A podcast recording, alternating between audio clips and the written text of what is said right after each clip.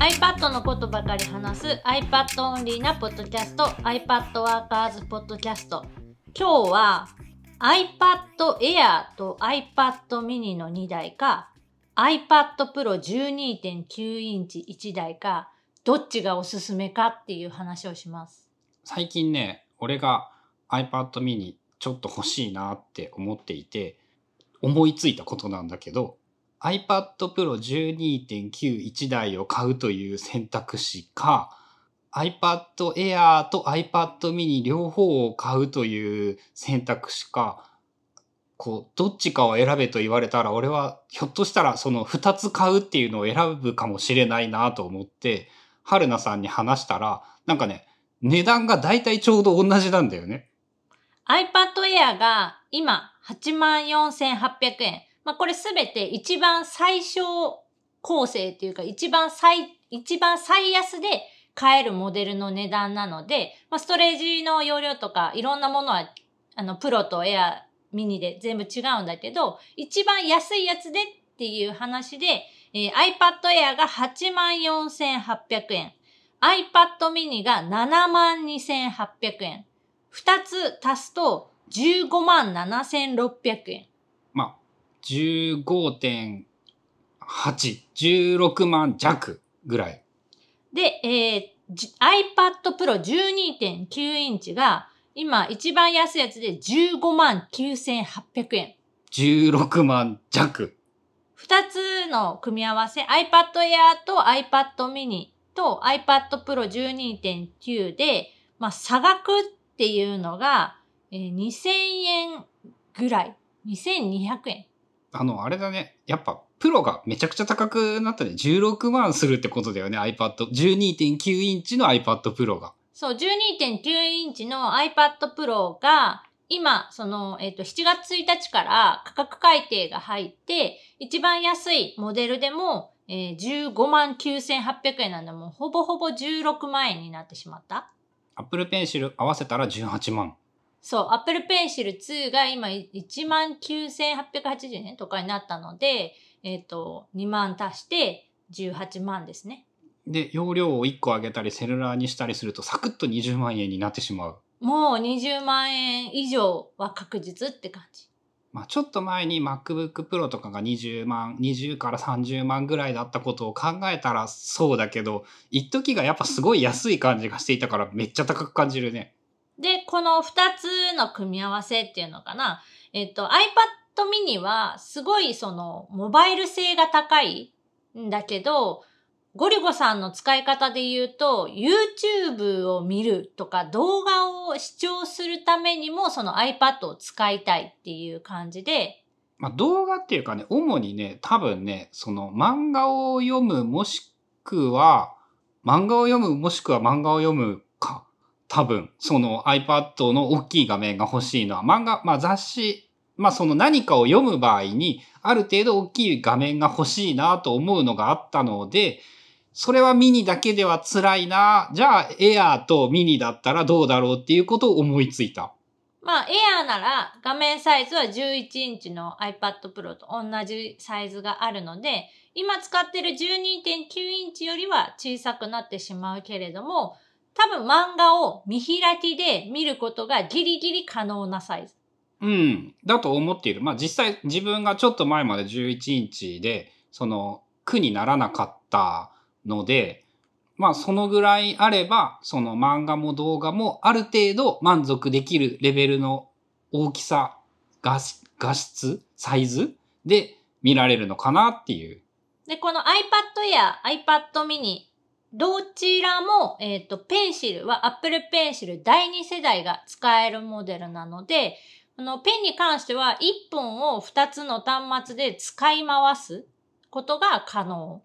そうするとますます理論的に、あの、同じ値段でどっちかが選べるんだよね。で、iPad Air をその入れていることによって、これ M1 チップの iPad もその手に入っていることになる。おう。つまり、今度新しい iPadOS が来た時に、その M1 チップじゃないと使えないよっていうような機能も、ミニでは無理だけど、iPad Air を使えばできるっていうことになる。あ、面白いね。あのさ、例えばで思いついたんだけどさ、iPad mini を手書きのメモ帳にしながら、同時に iPad Air にキーボードをつないだら、まあ、ちょっとキーボードの料金は置いといて、その、パソコンっぽい仕事と手書きっぽい仕事を2台の iPad でできるってことなんや。まあ本来 iPad というのは1台でそれができるというのが売りだったんだけど、この Air、iPad Air と iPad mini を組み合わせる場合はそういう使い方もできるし、で、iPad Air ならマジックキーボードも取り付けられる。ああ、まあ、その、なんか可能性としては面白いね。Air とミニ、Air にマジックキーボードをつけて iPad mini もそのメモ帳として持ち歩く。だこれが、えっ、と、前までだと、そのやっぱ iPad Pro 11インチと iPad mini っていう組み合わせにしちゃうと、値段がめっちゃ上がってた、高くなりすぎてたんだけど、今その、まあ、iPad Air の一番新しい最新モデルが M1 チップが乗ったことによって、iPad Air と iPad mini っていう組み合わせもなんか結構ありなんじゃないかなっていう、まあ、組み合わせ方になってきた。でさ、えっ、と、仮にお金のこととかを無視して、俺が今12.9インチの、まあ、一個古い iPad だから値段とか性能は違ったりするんだけど、を iPad Air と mini にしたら満足できると思う。不満に感じると思う。まあ、使い方次第なんだけど、ややその、まあ、端末数が増えると、管理の手間は増えるでしょ？充電とか、そのどこに置くかとか、置き場所とか。うんうんうん。だから、そういうものに関しては煩わしいなって思うかもしれないけど、使い方によるそのせ性能というか自分がやりたいことに使えるかどうかっていうので言えば、十分満足できるとは思う。あ、じゃあ、その、ありかもしれないんだ。その、春菜が想定する俺の使い方だったら。で、えっ、と、iPad Pro にしかない機能っていうのが、まあ、大雑把に説明すると、プロモーションテクノロジーっていう画面のリフレッシュレート、120Hz のリフレッシュレートっていうのが、えっ、と、iPad Pro にしかないとか、えー12.9インチだけの話で言うと、ミニ LED、その液晶の種類が、まあ、違うから、画面が綺麗に見えるとか、すごい綺麗で黒がはっきり出るやつだったっけ？っていうのはあるんだけど、まあ、それ以外の話で言うと、まあ、カメラとか、えっ、と、ライダースキャナーのあるなしになるので、まあ、それらを一切使ってないゴリゴさんからすれば、えー iPad Air と iPad mini の組み合わせでもそんなに気にはならないと思う。そっか、カメラ別に使ってない。ライダーは使う見込みは今のところはない。スピーカーは劣るけれども、マイクが劣ることは少なくとも今問題はない。その 120Hz の書き味が重要だと感じるかどうかっていうだけのことだよね。それで言ったら。まあ、それはちょっと試してみないとわかんない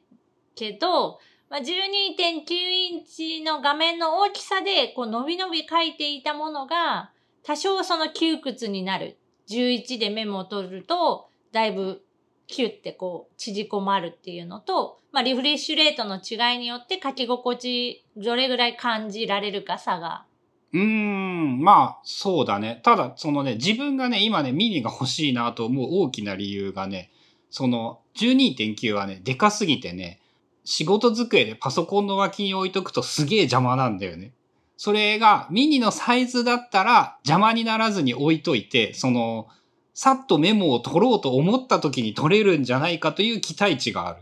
あと、多分、あれだよね。そのためにも複数台端末があることが魅力で、えっと、仕事場は家の2階なので、そっちには iPad mini だけを置いて、うん、置きっぱにすると思う。そうだとしたら多分。で、リビングのその生活住空間がある1階には iPad Air をその置きっぱにしておく。うん。まあ、あの、本当お金、経済観念を無視した贅沢な使い方ではあるんだけど、それは割と自分にとって今、その、理想に近い環境じゃないかなってちょっと思って。で、さらにあの、Apple Pencil だけを上か下かこう持ち歩くみたいな。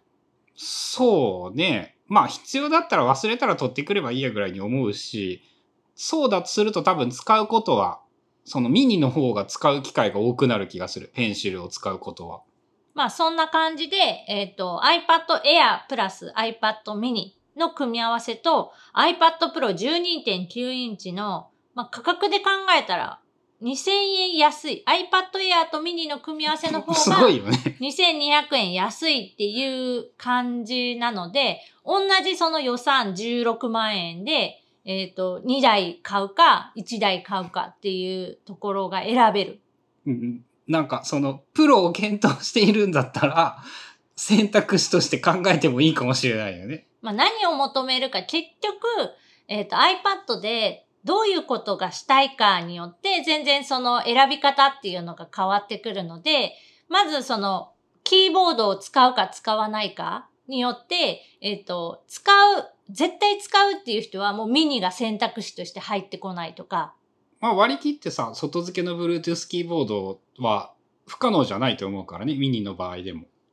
ただやっぱりその持ち運ぶことを考えたときに、キーボードと iPad 本体とバラバラでってなると、なかなかやっぱり持ち運ばない。うん。まあ、あの、メインが手で書くことで、例えばそのメールを書くとき、長文のメールを書くときだけ、えーキーボードを使うとかなら、その使い方でもまあできなくはない。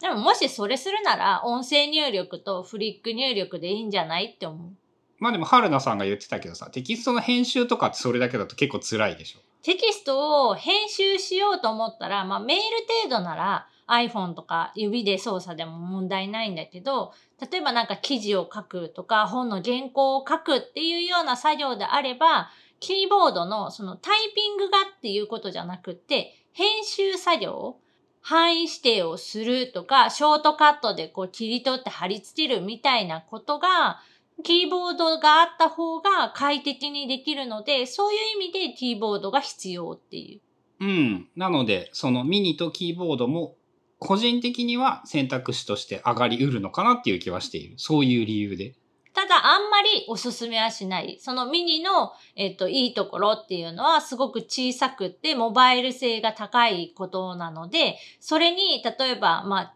キーボード、外付けキーボードを一緒に持ち運ぶってなると大きさも大きくなっちゃうし、運ぶコストっていうの、2個に増えることによっても持ちにくくもなるしっていうのであんまりおすすめできない。11インチにキーボードつければええやんってことやんな。ってなってしまうので、まあ、キーボードを使うのであれば、やっぱり11インチか12.9インチの iPad がおすすめってなる。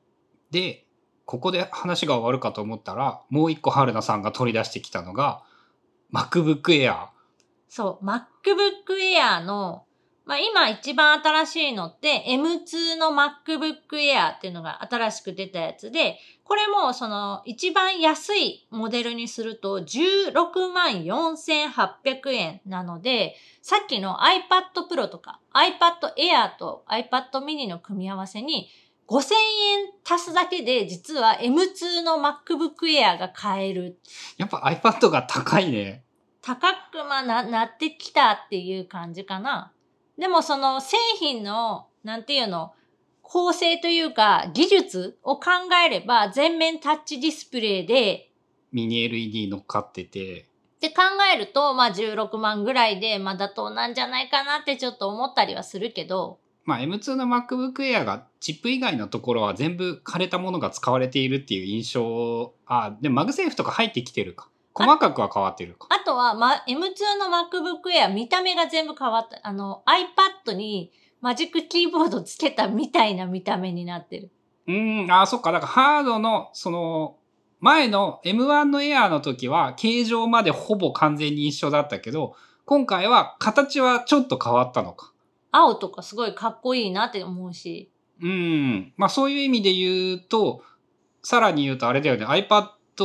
Pro にキーボードを買うことを考えたら、MacBook Air はキーボードついてるからね。そう。だから、そこに関しては、えっと、常にキーボードを取り付けて iPad をパソコンみたいにして使いたいっていう感じなら、もう、もうもう MacBook でいいんじゃない？MacBook Air でいいんじゃない？っていうのはちょこちょこ言ってる。ただし、Apple Pencil が使えるっていうのはもう今んとこ iPad でしかできないことなので、その場合は、例えば MacBook Air と iPad mini とかで、その手書きできるまあ、端末 iPad を取り入れるっていうのも一つ手だと。M1 の MacBook Air ってまだ売ってるんだっけ？M1 の MacBook Air もまだストアには残されていて、えっと、M1 の MacBook Air だと一番安いモデルなら13万4800円で買える。意外と高くなってない？まあまあ、多少高くはなっているけれども、その、12.9インチの iPad Pro とか、M2 の MacBook Air に比べれば3万円ぐらいは安くなるので、iPad mini いくらだったっけ？iPad mini は7万2800円。Air、MacBook Air と一緒 MacBook Air M1 と一緒に買うと20万超えるのか。20万超えてしまうので、その、その組み合わせがいいかどうかはちょっとわかんない。けど iPad Pro と MacBook、i、iPad Pro と iPad mini を買うよりは安くなるんだよね。iPad Pro 12.9インチが15万9800円で iPad mini が7万2800円なので、えっと余裕でまあじ20万超えちゃう。23万ぐらいになるもんね。よりは安い。だからあれじゃない ?iPad Pro 12.9インチと12.9インチ用のマジックキーボードを両方買うと、まあ20万超えるから、えっと、それと M1MacBook Air と iPad mini の組み合わせみたいな。あーと、ね、値段感が近くなる。まあ、だからあれだね、キーボードをつけて、えっ、と、iPad を、そのパソコンみたいに使いたいっていう人は、もう潔くパソコンを買った方がいいと思うっていう。まあ、まず、えっ、と、考えたのは予算16万円コースの iPad Pro 12.9という選択肢、もしくは iPad Air と iPad mini の一番安いコース。で、次が予算およそ20数万円の MacBook Air M1 に iPad mini を足すか、12.9インチの iPad Pro にマジックキーボードと Apple Pencil を足すかコースぐらい Apple Pencil 足すとちょっと超えちゃう気がするけど。あ、そっちの方が高くなる。いや、その場合 iPad mini も、に、まあ、mini の方も Apple Pencil の値段を足してあげないといけないけど、そうすると、まあ、20 25万円コースだね。5万コースぐらいになってしまうかな。なんかあの、俺が高校生の頃さ、パソコン買うと30万円っていう印象があってさ、帰ってきた感じがするね。まあ、あの頃から、あの、全体的な物価は実はあんま上がってないからさ、なんか30万円ぐらいっていうと、再び、まだパソコンが安くなっていないだけだと考えれば30万円ぐらいっていうのもなんか安いんじゃないかという、あの、意味がわからん錯覚を感じたりもするし、まあ、一時のやっぱ Mac がすごく安くなっていたからね、MacBook Air が10万切ってた時期はなかったか。まあ、iPad に関して言うと iPad Pro 11インチの一番安いやつとかは10万切ってたりしたので、その、だいぶお得というか安いなっていう感じはあった？で、今やっとその適正価格じゃないけど、割とその、いいお値段というか、ちょうどいいぐらいの値段になったんじゃないかなとは思う。ただやっぱりその複数台買うとか、毎年その新しいモデルに買い替えるみたいなのは、あんまりそのおすすめできないし、実まあ、際、もうそんな時代でもないよね。なくなってきてるっていうのはあると思う。もうその iPad の形とかも、今もうプロになってから、あの板状の形状になってから、外側の見た目っていうのはもう何にもほとんど変わらなくなってきてて、カメラがとか、えっ、と、センサーがとかは変わってるけど、その外側のあの見た目っていうのはもうだいぶ完成されてしまった。もう iPhone もさ、その、知ってる人じゃなかったらさ、3年前のやつなのか今年のやつなのかなんてもうわからんよね。まあ見た目ではほとんどあの判断できなくなったし、で実際その性能、使われているチップとかの性能がすごく上がっているので、余裕でその3年ぐらい使える問題なく。3年なら不満に感じない気がする。5年使うとさすがに辛いと思うけど。で iPad とかも同じように、その2、3年ならば全然問題なくパワフルに動くし、最新の OS でも問題なく動くしっていう状態になっているので、まあそのなんだろう、毎年買い替える必要とか、新しいのが出たから、あの、そっちでしかできないものが、みたいなのも割と減ってってるんじゃないかなと思う。まあ、iPad の場合5年かけて2台買うぐらいでいいのかな？そういうんで言った。らじゃあでっかいのを買っとくかちっちゃいのを買っとくかってことなのか先に。うん。まあ、ただこれはね、なんか大は小を兼ねないから、結構難しい問題で、前に聞いたと思うんだけど春菜に iPad1 個しか選べないって言ったらミニって言ってたんだっけ？うん、まあ、どこで使うかにもよるけど、もし、そういうことを全て抜きにして。もし今自分が1台選ぶってなると、消去法でミニかな。じゃあまああの全ての人にそれが言えるわけではないけれどもまあそういうことになるのかな？春菜さんのオフィシャルなおすすめではないけれども自分が1個しか選べないんだとしたら iPad mini を選ぶ。でも今、例えば新しい iPad を買おうと思ってる。今何にも iPad を持ってなくて、なんか1台買うならどれって言われたら iPad Air。M1 の iPad Air になる。になる。難しいですね、それは。まあ、じゃあ、そのどっちかぐらいが一般的におすすめですっていう感じかな。あ、ミニに関しては、えっ、と、合う人には合うけど、合わない人には全然合わないので、まあそのキーボード、専用のキーボード、アップルが出しているキーボードがないとか、画面サイズがやっぱり小さすぎるっていうことがあるので、これはまあむ、かなり向き不向きがあって、で、iPad Air に関しては万人にいけると思う。という感じです。はい。ということで、まあ今日は、うん、iPad の選び方というか、まあ組み合わせ方複数以上、複数の Apple 端末を贅沢に使うためのセット買いのプランの提案。iPad Air と iPad mini と iPad Pro 12.9インチ1台が、まあ大体同じぐらいの値段に今なっているので、あの、複数台買うっていうのも可能性として、選択肢としてはありなんじゃないかなというお話でした。番組への感想やリクエストなどは、シャープ i p a d w o r k e r s のハッシュタグをつけてツイートしてください。それではまた来週 iPad Workers Podcast でした。